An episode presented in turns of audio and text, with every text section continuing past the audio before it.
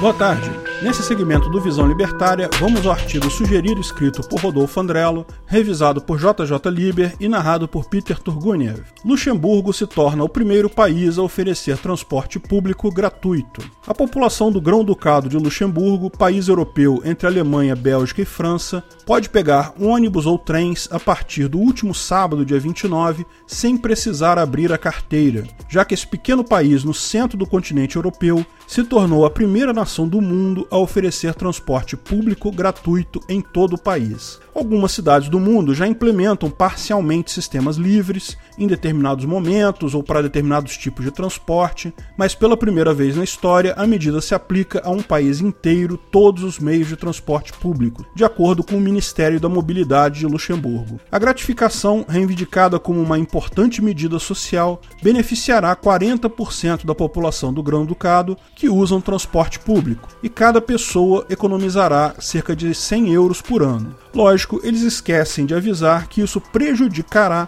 60% da população que não usa transporte público e que agora vai gastar mais dinheiro com impostos para compensar os 100 euros que aqueles outros tiveram de lucro. A medida também visa reduzir engarrafamentos, principalmente porque o automóvel individual é o meio de transporte mais usado no país, respondendo por 47% dos deslocamentos para o trabalho e 71% para o lazer, de acordo com pesquisa do Instituto TNS Iures referente a 2018. François Bauer ministro de Mobilidade e Obras Públicas, descreve a mudança como a cereja do bolo da estratégia global para uma revolução multimodal. Olha que lindo. Um porta-voz do governo de Luxemburgo disse ao The Independent como 2002 é um ano bissexto e como os shows e celebrações estarão acontecendo amanhã, no dia 29, foi decidido tornar o transporte público a partir de amanhã, a fim de permitir que todos participem dos eventos públicos grátis. O transporte público gratuito em todo o país é uma política da coalizão governista luxemburguesa,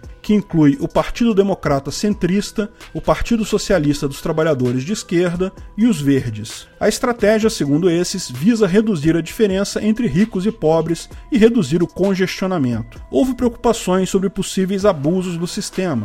O Ministério da Mobilidade diz: todo passageiro deverá ser capaz de produzir um cartão de identificação pessoal válido ou passaporte e pode ser banido do transporte público a qualquer momento. Além disso, Bauer diz que será mantida a primeira classe como um serviço premium que continuará permitindo que pessoas que desejam trabalhar no trem o façam serenamente. Seria essa uma confissão de que a gratuidade pretendida já é entendida como sinônimo de balbúrdia? O Ministério da Mobilidade está no meio de um programa de investimento de 5 anos, no qual 2,2 bilhões de libras estão sendo gastos com ferrovias e bondes e planeja ter uma frota de ônibus totalmente elétrica até 2030. Você acha que uma notícia dessas está longe da nossa realidade? Então é melhor se recordar de algo que já é comentado aqui no canal. O Brasil ensaia a proibição de carros movidos a combustíveis fósseis, e além disso, o boom das manifestações de 2013 explodiu na rabeira do coletivismo pregado pelo movimento Passe Livre.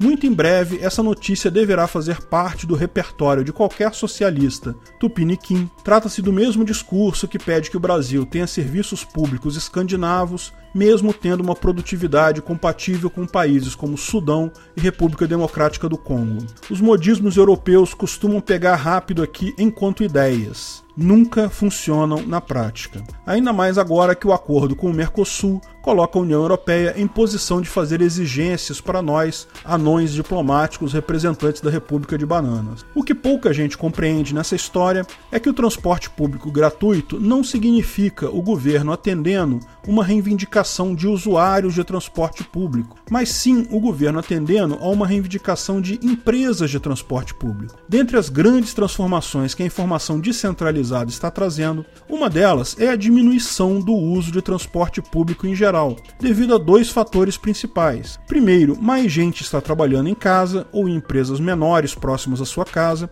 portanto precisa de menos transporte público. A economia centralizada, que requeria que todo mundo fosse para o mesmo lugar para trabalhar na mesma hora, ainda é realidade para muita gente no setor industrial, mas para os setores de serviço isso é cada vez menos comum. Empresas de tecnologia ou hoje eu vou trabalhar de casa é algo que se ouve com muita frequência. Muitas reuniões são feitas hoje via teleconferência. Os programas e recursos para isso estão cada vez mais simples, fáceis de usar e produtivos. Economizam tempo em transporte físico de todo mundo. E o segundo ponto é que os aplicativos de transporte como Uber 99 e outros baratearam muito esse serviço que oferece um conforto maior que do ônibus e de outros meios. Opções como Uber Pool e equivalentes em outras plataformas, em que mais de uma pessoa pode compartilhar a mesma viagem, faz com que o preço caia muitas vezes a valores abaixo do valor do ônibus e outras formas de transporte. Com isso, mais conforto por preço menor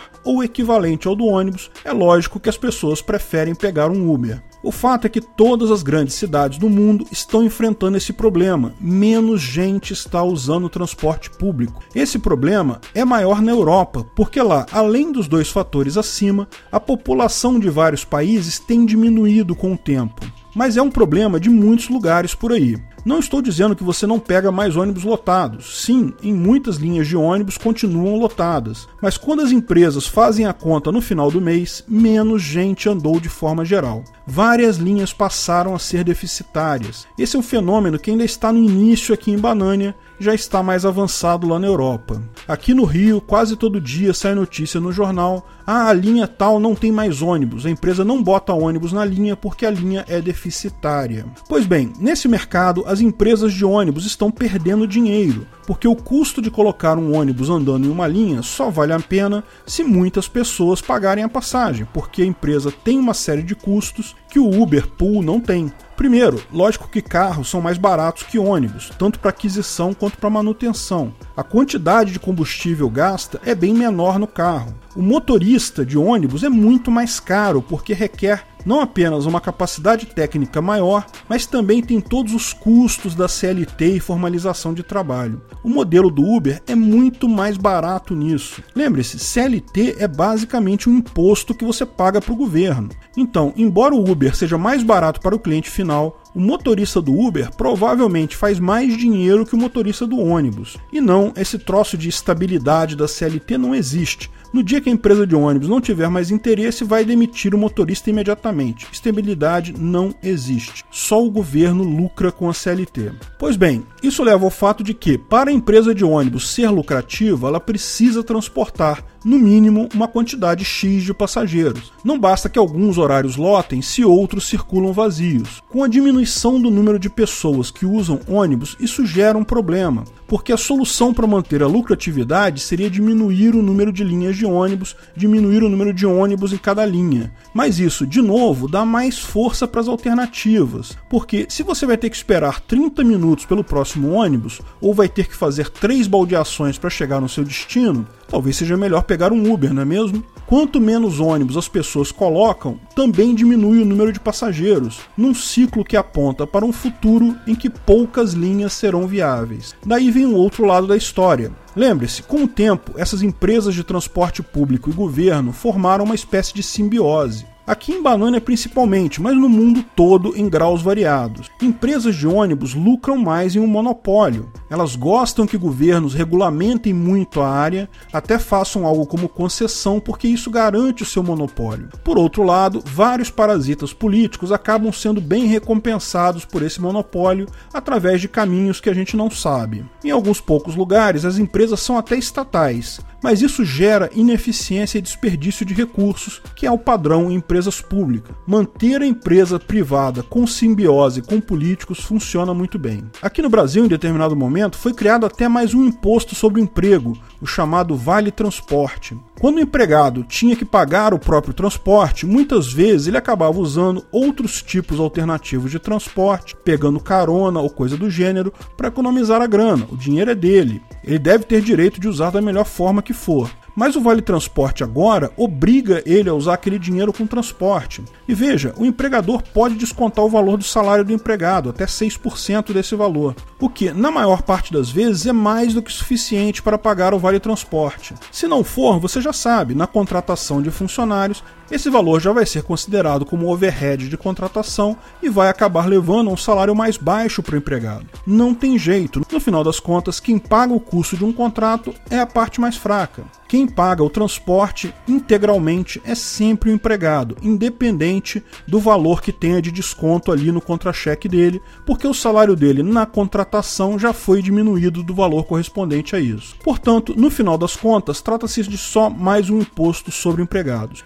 Retira-se o dinheiro que antes ele tinha a possibilidade de escolher a melhor alocação para si, obriga ele a gastar com passagens de ônibus. Pior, tem trabalhador que não percebe que isso é descontado do salário dele, não é um benefício. Mas para as empresas de ônibus isso é ótimo. Agora as empresas de ônibus não só têm o um monopólio do serviço, como têm clientes cativos. No caso específico de Banânia, o número de pessoas que trabalham via CLT em termos percentuais tem diminuído o que corroeu também esse mercado cativo das empresas de ônibus. No final das contas, o que está acontecendo aqui no Brasil e no mundo todo é que empresas de ônibus e transporte público em geral estão vendo seus gordos lucros serem corroídos dia a dia sem perspectiva de melhora. Como explicamos, se diminuírem o número de linhas de ônibus, o que deixaria os ônibus mais cheios e o lucro maior, eles na verdade acabam incentivando o uso de concorrentes. Pior, quanto mais gente passa para a informalidade, mais gente trabalha em casa, menos clientes eles terão.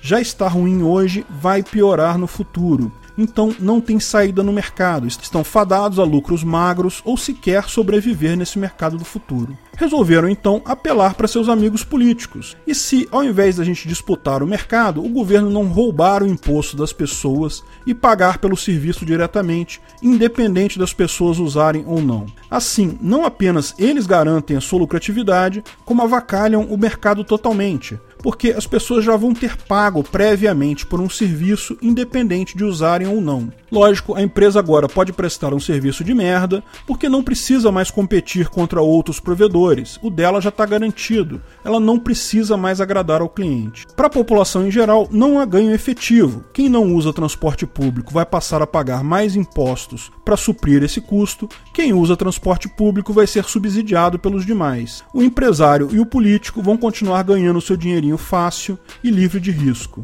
Quem mais vai sofrer é o povo em geral, não apenas por ser forçado a pagar um serviço, mesmo que não use, mas também por diminuir a eficiência do mercado como um todo. Práticas modernas de trabalho em casa ou trabalhar próximo de casa terão menos incentivo. No final, trata-se apenas de governo fazendo governice, propaganda de algo que parece bom para o eleitor do cara, mas só tem consequência ruim. Pior, senhor Bovino Gadoso por aí vai aplaudir e pedir mais, é uma pena, sem perceber que ele vai pagar mais por algo menos eficiente economicamente. A solução simples para isso seria a desregulamentação completa do transporte público. Deixa qualquer pessoa que tem ônibus ou carro prover o serviço e cobrar o valor que achar melhor. Linhas com menor demanda podem ter preços mais caros. O mercado se ajusta e chega em valores ótimos para todos. E não, isso não significa mais congestionamentos nem dano ao meio ambiente, porque essas coisas também se refletem no preço. Mecanismos imunes a engarrafamentos, como trens, metrôs, têm essa vantagem competitiva. O mercado se ajusta e chega sozinho no ponto ótimo do preço. Governo nessa história só atrapalha. Capitalismo é a solução não o problema. A verdade é que não só os ativistas socialistas e ambientais estão dispostos a mandar o capitalismo para a guilhotina, como também eles provavelmente o farão em prejuízo do próprio meio ambiente. No capitalismo, se há um grande desperdício de recursos na manufatura de um produto, é porque ainda falta aperfeiçoamento naquela linha de produção. Um capitalista que consegue sintetizar um combustível ou uma bateria mais eficiente faz muito mais pelo meio ambiente do que 10 mil protestos do Greenpeace. Um dia pode ser tarde demais para os ecochatos refletirem sobre a própria ignorância. Se o Estado recorrer a métodos stalinistas de controle de produção, talvez os ativistas não tenham tempo nem de mensurar o tamanho do próprio erro. Obrigado pela audiência. Se você gostou do vídeo, clique em curtir, compartilhe o vídeo em suas redes sociais, Facebook, Twitter e outros, porque isso ajuda a dar alcance ao canal. Se inscreva no canal e clique no sininho para ser avisado de novos vídeos. Até a próxima!